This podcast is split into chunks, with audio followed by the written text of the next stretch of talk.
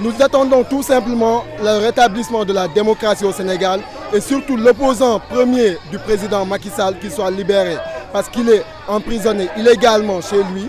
Et nous aimerions, en tant que citoyens sénégalais, parce que les libertés qui sont garanties dans la constitution sénégalaise, dans son article 8, nous aimerions que le président puisse respecter ces droits-là.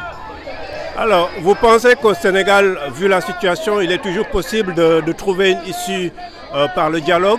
Évidemment, parce que toutes les guerres, comme on dit, toutes les guerres se sont réglées autour d'une table. Nous avons vu le, comment on appelle, la Deuxième Guerre mondiale, la Première Guerre mondiale, tout s'est réglé autour d'une table.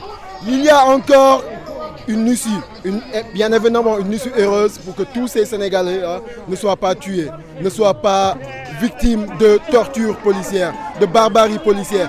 Donc nous invitons encore une fois la communauté internationale à parler à Macky Sall. Nous invitons Monsieur le Président, comme il aime les titres, Monsieur le Président Macky Sall, à parler au peuple, à descendre, à parler, à dire, voilà, je ne me présenterai pas pour un troisième mandat.